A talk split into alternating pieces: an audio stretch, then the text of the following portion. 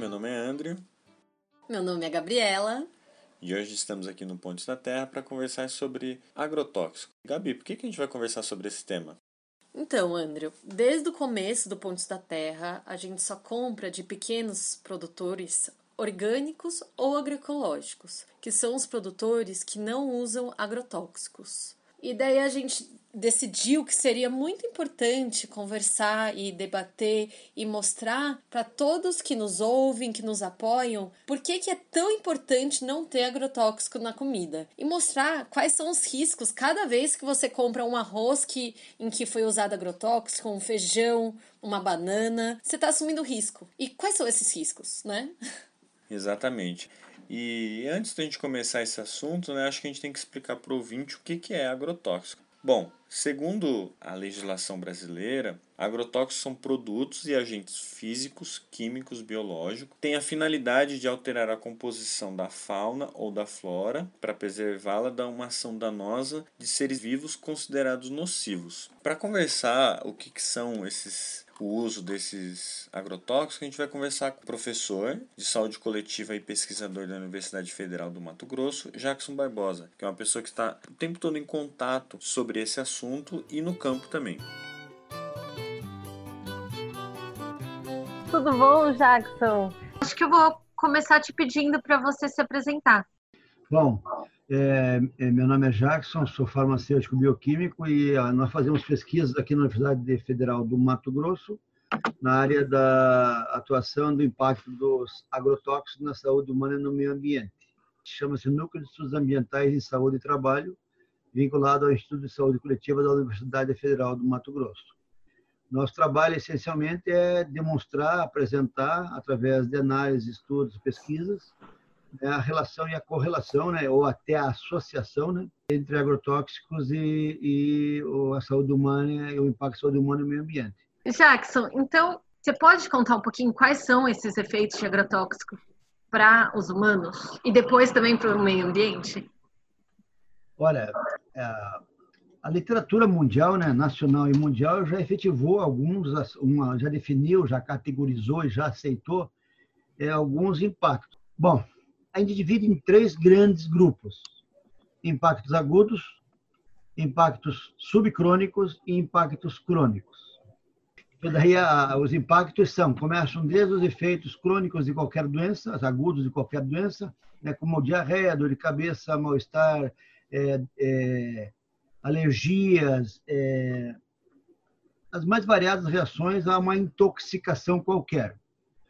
Daí é o seguinte, esse processo ele não é levado a muito a, a termo, ele não é muito é, estudado, não é muito pesquisado, e essa, essa doença aguda acaba se transformando em subcrônica, que é o que? A pessoa começa a não ter mais os efeitos agudos e começa um processo de cronificação dessa, desse efeito agudo, que é o que? A pessoa passa um processo de que ela não tem reação nenhuma, depois ela começa com relações mais intensas, como hipertensão, diabetes, tonturas, desmaios, fraqueza muscular, entende? E, e problemas de depressão e até de saúde mental. E em terceiro lugar chega daí as doenças crônicas, que daí são doenças já, já estabelecidas e, e definidas pela literatura, que são o quê? É, começam desde efeitos, é, o que está bastante avançado é, hoje, cânceres, doenças neurológicas, doenças imunológicas, doenças chamadas das desregulação endócrina, né, como Parkinson, Alzheimer, doenças é, de vários outros processos, autismo, aborto, parto, parto prematuro, é o caos, é o caos. É, ô Jacques, você falou disso da fiscalização e a gente sabe que existe muito um mito de quando se fala do, dos problemas dos agrotóxicos causados, sobretudo nos produtores, vem principalmente da falta de equipamento de segurança dos produtores. Então, colocam muito mais a culpa né, nesses pequenos agricultores. E aí eu ia te perguntar por que que, que existe essa, vamos dizer assim, essa criação dessa narrativa de, de culpar o produtor?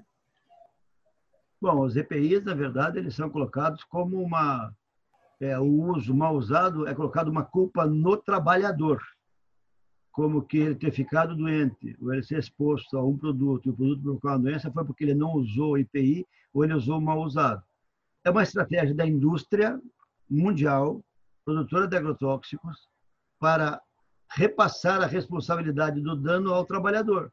Então, pera aqui, então, quer dizer que não usar EPI é o problema que provoca o dano? Vamos ver se é verdade. Pega o rótulo e a bula e lê de um agrotóxico. Não precisa falar, está escrito lá. Entendeu? Tu não precisa falar para mim que é o IPI. Com IPI, sem IPI, então está lá escrito na bula. Na verdade, o grande produtor, o grande é, promotor das doenças e danos ambientais é o fabricante do agrotóxico mas também é aquele que vende o agrotóxico, mas também é aquele que usa o agrotóxico, mas também é aquele que deveria fiscalizar o agrotóxico, mas também é aquele que promove ações de benefícios fiscais e sociais para usar agrotóxico. Então, é uma cadeia imensa de gente promovendo. Porque, inclusive, agora no período do Bolsonaro, foram quase 700 novos agrotóxicos de 2018 até agora, 2019 até agora, é, alguns deles proibidos no resto do mundo e autorizados no Brasil. Peraí, com qual justificativa? Com qual finalidade? Se a lei diz que se não pode usar produtos mais tóxicos, estão usando mais tóxicos, entende? Então, assim, é toda uma mentira, toda uma falácia, todo uma, uma, um desvio da realidade que está sendo colocado e desviado para outro caminho que não o verdadeiro. E nós aceitamos. Até quando? Eu tenho que atuar, tem que atuar. Alguém tem obriga no mercado a comprar? Igual a pessoa fala para mim, já que você fica falando do Doritos, que não pode comprar tal. Bom, você vai comprar Doritos? Pega, entra no Google e digita Doritos, vai encontrar glifosato no Doritos. E tem o glifosato? Ele é cancerígeno e teratogênico e nepre. É só um pacotinho, Jackson. É só uma gotinha de veneno que Jesus te abraça, Tigrão. Posso te, é, te pedir para explicar por que, que o agrotóxico causa tudo isso e, inclusive, problemas neurológicos? Então é o seguinte, a pergunta é assim simples. Por que, que está aumentando tanto câncer no Brasil? Por que, que na área rural tem muito autismo, tem muito aborto, tem muito parto prematuro? Por que, que as doenças de cunho é, crônico-degenerativo estão aumentando nas áreas urbanas e rurais? O problema todo do agrotóxico é que ele, a base dele é ele é um inseticida. A maioria deles. Como é que o inseticida mata? Ele destrói o sistema neurológico do animal. E o animal morre por paralisia, é, ou parada, ou falta de respiração. A mesma coisa ele faz em nós. Então, não pense que não vai dar um efeito. Bom, qual é o agrotóxico mais usado no Brasil e no mundo? No Brasil, o mais usado chama-se glifosato. O nome popular dele é Roundup, mata tudo, mata mato, essas coisas. Esse glifosato, ele é 50% de todos os agrotóxicos utilizados. Por quê? Porque ele é utilizado em várias etapas da cadeia. Ele é utilizado até como dissecante, tá? Então é o seguinte, ele é usado antes de plantar, ele é usado durante a plantar, depois de plantar, então ele é bastante usado. O problema é que esse produto, ele tem uma ação que ele é cancerígeno. Em 2016, o Instituto Americano de Pesquisa em Câncer definiu que ele é potencialmente cancerígeno para os seres humanos. E o Instituto Nacional de Câncer do Brasil, o INCA, confirmou ele é potencialmente cancerígeno para os seres humanos. O que faria um país decente de qualquer lugar do mundo? Proibiria, ou pelo menos colocaria em precaução esse produto. Não, aqui liberou.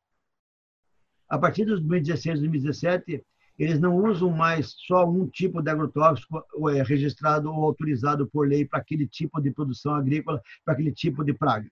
Eles usam o que matar, o que deve matar, eles usam. Nós chegamos ao caso de nosso, nosso estudo 2015-16, aqui na, na bacia do Alto Juruena, aqui no estado do Mato Grosso, eles usarem no feijão, é autorizado três agrotóxicos, está usando 12. 12. Por quê? Porque os, os, animais e as plantas ficam resistentes e eles não conseguem matar. Então, eles começam a consorciar vários agrotóxicos na chamada cauda. E como que então, vocês assim, analisaram, Jackson? Nós, nós, pegamos sangue e urina da pessoa e mandamos fazer análise específica para aquele tipo de agrotóxico. É, por exemplo, a gente pode fazer uma alteração é, é, do, do, sangue circulante, aonde eu meço uma enzima chamada acetilcolinesterase, que ela é alterada também pelo, por agrotóxicos. Então é assim que a gente faz, a gente colhe o sangue e a urina e manda fazer análise dos agrotóxicos. É, aqui, por exemplo, o pessoal fica bravo comigo, mas eu digo, eu digo para eles, gente, pode esquecer, aqui no Mato Grosso é impossível de produzir orgânico, porque nossas análises mostraram que o ar está contaminado. Nós coletamos, é, Andrew, água da chuva aqui em Cuiabá e encontramos agrotóxicos na água da chuva. Encontramos água de beber, encontramos no solo, encontramos nos alimentos, encontramos no ar. Nós ficamos coletando o ar, o ar, para ver se tinha, encontramos agrotóxicos no ar. Encontramos no sangue, encontramos na urina, encontramos nas fezes, encontramos nos animais, encontramos em tudo. Conclusão, o Mato Grosso está todo contaminado por agrotóxicos. Eu digo para você que ah, os grandes casos de doenças crônicas são originários aonde a, pessoa que morar numa área onde tem um agronegócio, mais cedo ou mais tarde terá uma doença relacionada ou associada à exposição aos agrotóxicos. Não tem como escapar. Entende? Nós estamos afirmando isso. Câncer. A OMS falou, nos lugares onde tem a produção agrícola com uso de agrotóxicos, a incidência de câncer é maior. Não sou eu falando. Entende? Então, assim, é, é, é um mundo de coisas que a gente tem que começar a, a exigir uma, um posicionamento das autoridades. Entende? Esses políticos, eles estão baseados na impactação social. É agora, estamos aí na época da eleição municipal, é agora de pegar os candidatos a prefeito e saber sua postura. Mas não adianta, gente, ele vai dizer o que se quiser dizer para ele ser eleito. Porque ele está atrás dele, tem uma bancada pressionando ele. A hora que ele entrar, ele está ferrado. Mas não tem como cobrar, Jackson? Tem, tem como cobrar e exigir. A sociedade pode fazer alterações de leis, pode mudar leis, pode parar coisas, pode cobrar posicionamento. Claro que pode. Tem que. Para mim, é a única solução. Só que para isso, Gabriela, eu tenho que largar da minha vidinha individual e pensar no coletivo. Talvez até nem o coletivo meu, mas o coletivo do meu filho ou do filho do meu filho.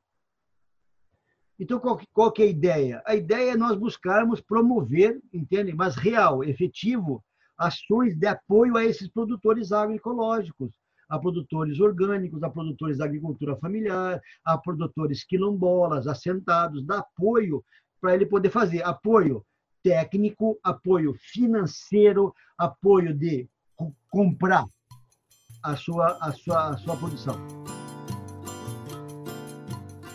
Depois dessa conversa com Jackson Barbosa, eu e o André a gente foi procurar algumas informações sobre agrotóxicos e o uso deles no Brasil. André, me conta aí o que, que você encontrou. Ó, a maioria dos usos dos agrotóxicos no Brasil é destinado para as lavouras de soja, milho, algodão e cana-de-açúcar. Isso representa 80% do uso dos agrotóxicos. Agora, se a gente for ver dentro das categorias de propriedades, a gente vai ver que 27% dos pequenos proprietários usam agrotóxico as médias propriedades vai de 10 a 100 hectares usam 36% de agrotóxicos e as grandes propriedades, os latifúndios incluído aí, 80% usam agrotóxico. Com isso você já vê a disparidade, a diferença de uso de agrotóxicos do pequeno proprietário, que é 27%, para o grande proprietário. E se a gente for ver é, geograficamente aonde estão os consumidores de agrotóxicos, segundo o dado do IBGE de 2006, mostra que o maior consumidor de agrotóxico no Brasil hoje é o Mato Grosso, seguido de São Paulo, Paraná e Rio Grande do Sul. André, você falou aqui que as culturas agrícolas que mais usa é milho, soja, algodão, que são coisas que a gente não come. Mas e os alimentos, a nossa comida, está contaminada ou não? Bom, se a gente olhar o dado do Programa de Análise de Resíduos de Agrotóxicos em Alimentos, o PARA, da Anvisa de 2011, mostra que um terço dos alimentos consumidos cotidianamente pelos brasileiros está contaminado pelos agrotóxicos. Um terço? Sim, um terço. É muita coisa. Então, depois que o Andrew contou esses dados de o quão contaminada está a nossa comida, eu fui atrás de ver como que é essa questão em outros países. Eu encontrei esse dado num atlas feito pela pesquisadora Larissa Bombardi, que se chama Geografia do Uso de Agrotóxicos no Brasil e Conexões com a União Europeia. Um primeiro dado chocante é que o agrotóxico acefato, terceiro mais vendido no Brasil, é proibido na União Europeia.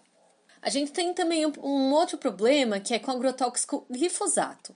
Ele é o agrotóxico mais vendido no Brasil, mas vários estudos mostram que esse agrotóxico causou câncer em testes com animais, potencialmente gerando câncer também em humanos. E tem outro dado que a pesquisadora Larissa nos revela, que é o limite máximo de resíduos permitido em cada tipo de produto. Então, por exemplo, vou começar dando o exemplo da alface é permitido ter um certo resíduo de agrotóxico na alface que é consumida pela população. Só que esse limite máximo de resíduo é muito diferente na União Europeia e no Brasil. Então, começando pelo exemplo da alface. Na União Europeia, o inseticida malationa só pode ter 0,5 miligramas de, desse inseticida para cada quilo de alface. Já no Brasil, são 8 miligramas para cada quilo. Isso quer dizer que é 16 vezes maior é ainda mais chocante quando a gente olha para o feijão, que é o produto que está todo dia na mesa do brasileiro. Vamos ver o inseticida malationa, que é muito usado no feijão.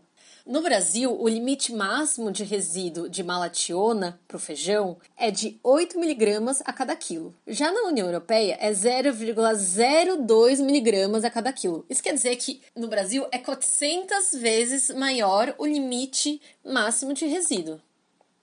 Mas tem um outro dado que é ainda mais chocante, que é sobre água. A água que chega todo dia na nossa torneira.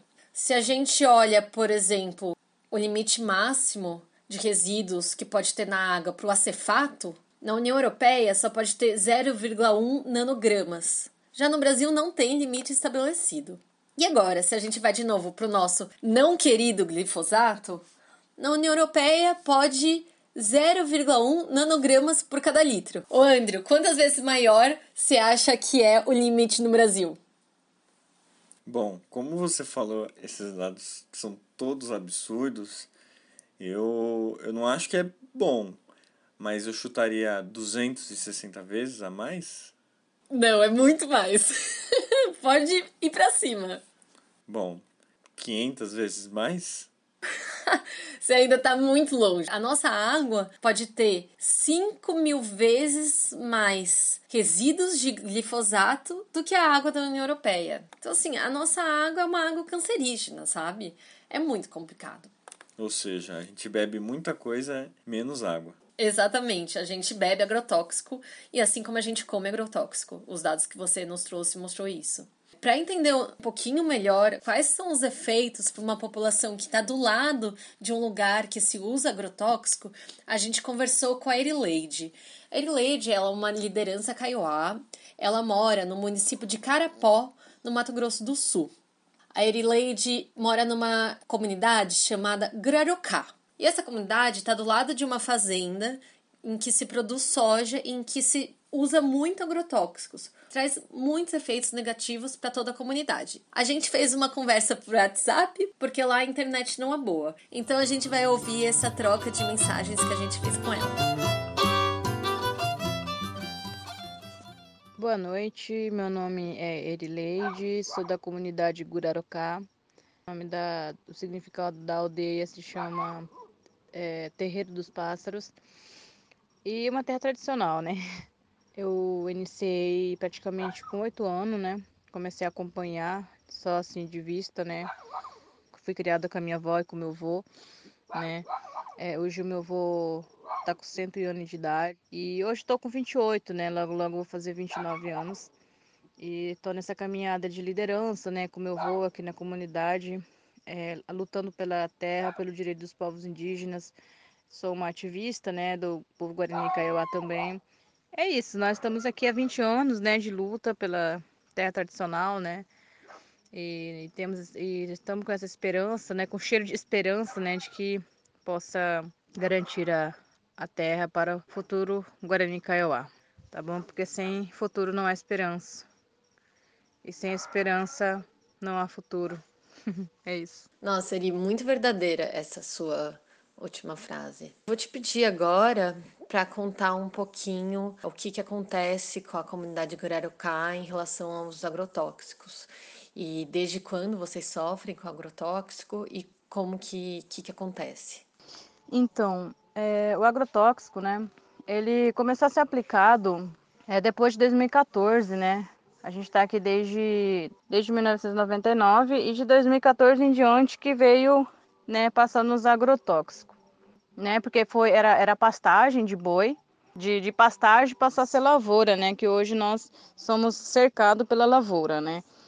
E daí em diante a comunidade ela veio sofrendo, né? É, os sintomas, né? Só que ninguém sabia. Enfim, foi é, aparecendo as coisas, né? O rio foi secando, é, os animais morriam, os peixes boiavam, né?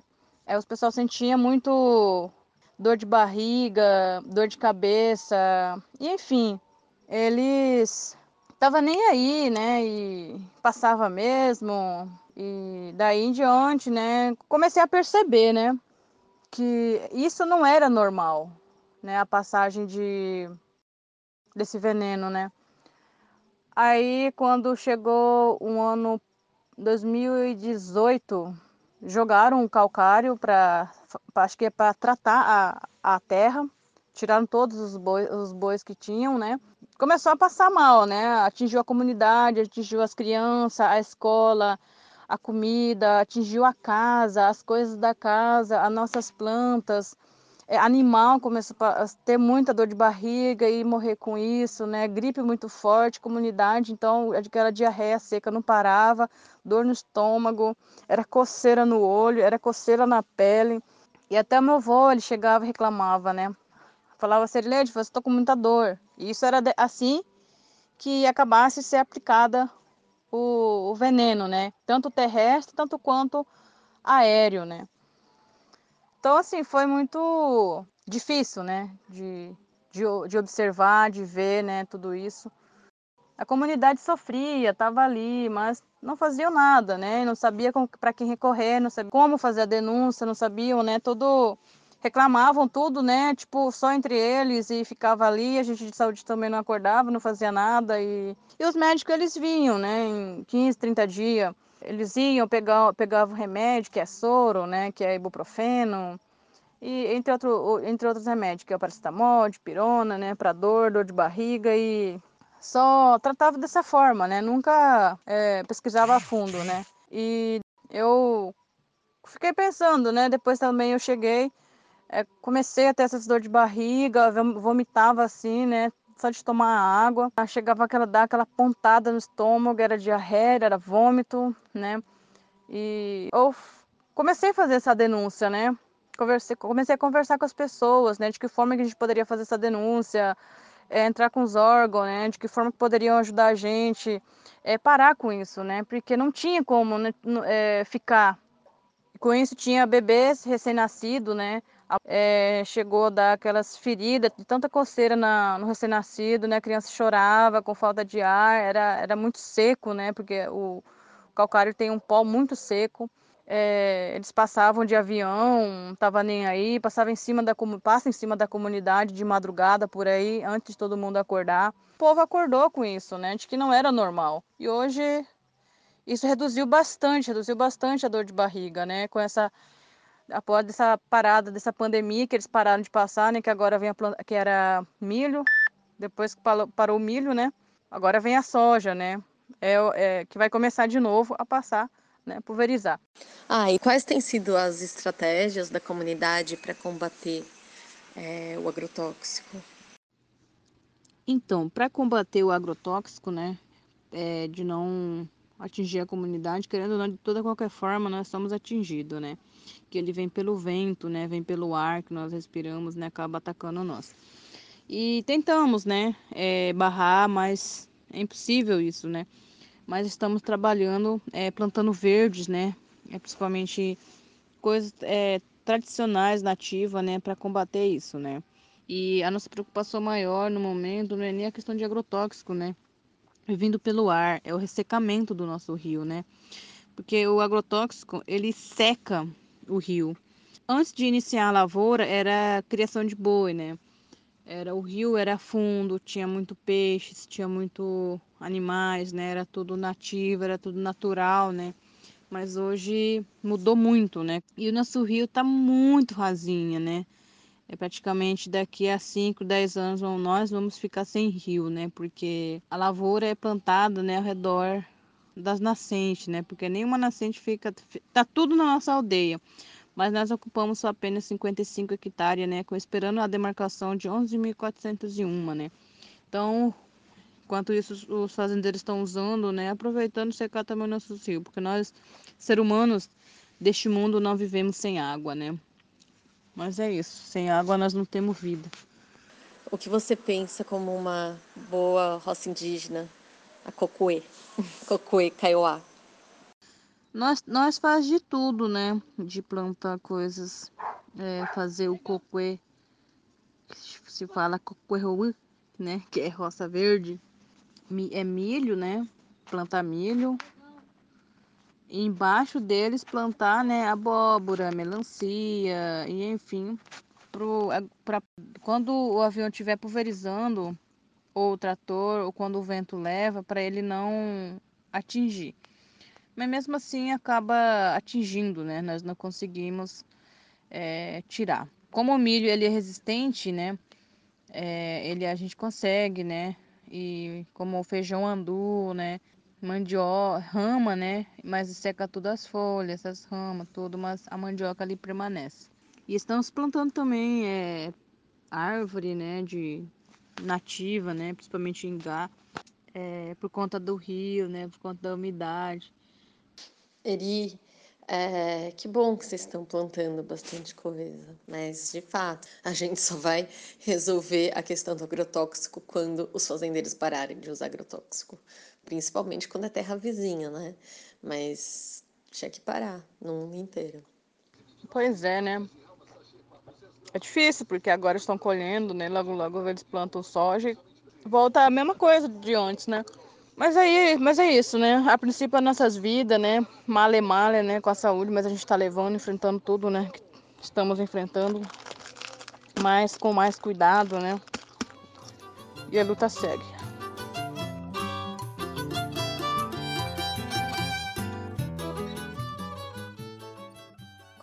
Erileide nos contou, a situação da comunidade Gurarocá é muito complicada. Eles sofrem a contaminação por agrotóxico de diversas maneiras. Teve um caso em que eles chegaram a filmar um avião passando, pulverizando agrotóxico muito perto das casas, coisa que é proibida. Tem uma extensão normativa que limita uma distância mínima a qualquer povoação ou moradias isoladas. Ela fala assim: não é permitida a aplicação aérea de agrotóxicos em áreas situadas a uma distância mínima de 500 metros de povoações, cidades, vilas, bairros, de mananciais de captação de água para abastecimento da população, ou de 250 metros de mananciais de água, moradias isoladas e agrupamentos de animais. Então, não pode passar agrotóxico do lado de onde tem uma moradia. Isso é completamente fora da lei. Tem no Brasil alguns estados e municípios que já proibiram qualquer pulverização aérea, mesmo aquelas que estão muito distantes de qualquer povoado, de qualquer moradia isolada. Isso é o que foi feito no estado do Ceará, em alguns municípios. Nossa, Gabi, que absurdo. Tanto do, do relato da, da Erileide, como que eles estão é, se protegendo? Quais são as medidas que eles estão fazendo para conseguir lutar contra essa pulverização aérea? Andrew, a palavra que você falou é a melhor, que é lutar. Eles estão lutando, eles ainda sofrem muitos impactos, mas tem algumas entidades apoiando. Uma entidade muito importante que está apoiando a luta deles é a Comissão Interamericana de Direitos Humanos, mais conhecida como CIDH.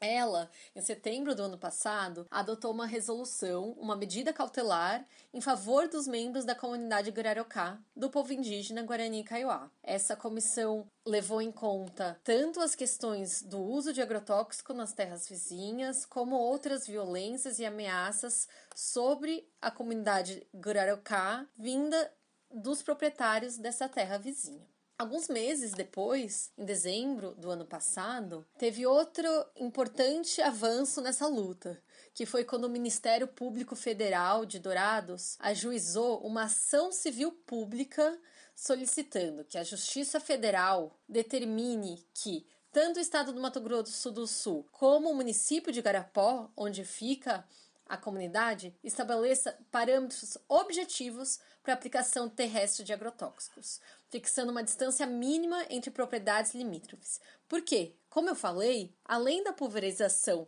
aérea, eles também sofreram por pulverização terrestre, que foi realizada inclusive do lado da escola. Tem a escola aqui, tem uma cerca e tem a pulverização terrestre do lado. O MPF, é uma das entidades que a gente mais pode contar nessa luta contra agrotóxicos. Diria que o MPF, que é o Ministério Público Federal, e também o MPT, que é o Ministério Público do Trabalho. Eles têm o papel de defender a sociedade em questões de direitos coletivos. Eu acredito que outro caminho também é para onde está indo a soja? É para a União Europeia, não é? Então, só que lá eles proíbem, mas aqui não proibiu glifosato, não proibiu alguns agrotóxicos, o limite de glifosato é muito maior. Mas então por que eles continuam comprando da gente? Né? E a gente tem o acordo é, Mercosul-União Europeia, que quase saiu ano passado, e ficou naquele sai, não sai, e não saiu justamente pelo tanto que o Brasil usa o agrotóxico. Então a gente tem que ir lá, gritar lá fora para mostrar que não se pode comercializar produto, não se pode comprar produto de quem está usando tanto agrotóxico, de quem está envenenando outras pessoas, envenenando comunidades indígenas, envenenando pequenos agricultores, sabe? É um absurdo essa situação e a gente tem que colocar a boca no trombone. Este podcast foi produzido e editado por mim, André Amaral e Gabriela Tomazinho. A trilha sonora é composta por músicas do disco Trama, do grupo musical Fios de Choro.